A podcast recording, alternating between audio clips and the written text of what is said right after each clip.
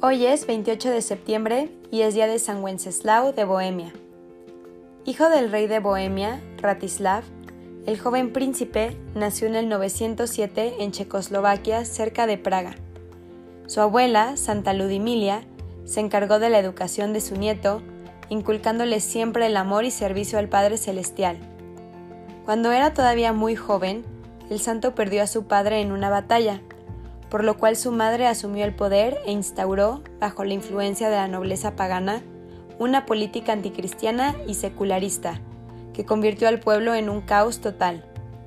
Ante esta terrible situación, su abuela trató de persuadir al príncipe para que asumiese el trono para salvaguardar el cristianismo, lo que provocó que los nobles la asesinaran al considerarla una latente amenaza para sus intereses. Sin embargo, por desconocidas circunstancias, la reina fue expulsada del trono y Wenceslao fue proclamado rey por la voluntad del pueblo y como primera medida anunció que apoyaría decididamente a la ley de la Iglesia de Dios, la Iglesia Católica. Instauró el orden social al imponer severos castigos a los culpables de asesinato o de ejercer esclavitud y además gobernó siempre con justicia y misericordia. Por oscuros intereses políticos, Boleslao, su hermano, quien ambicionaba su trono, invitó a Wenceslao a su reino para que participara de los festejos del santo patrono y al terminar las festividades, Boleslao asesinó de una puñalada al santo rey.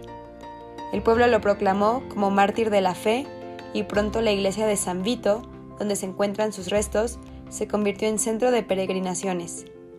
Ha sido proclamado como patrón del pueblo de Bohemia y hoy su devoción es tan grande que se le profesa también como patrono de Checoslovaquia. Dios nuestro, que impulsaste al santo mártir Wenceslao a anteponer el reino de los cielos a un reino terrenal, concédenos, por su intercesión, que tengamos valor para dejar lo que nos impida unirnos a ti de todo corazón. San Wenceslao, ruega por nosotros.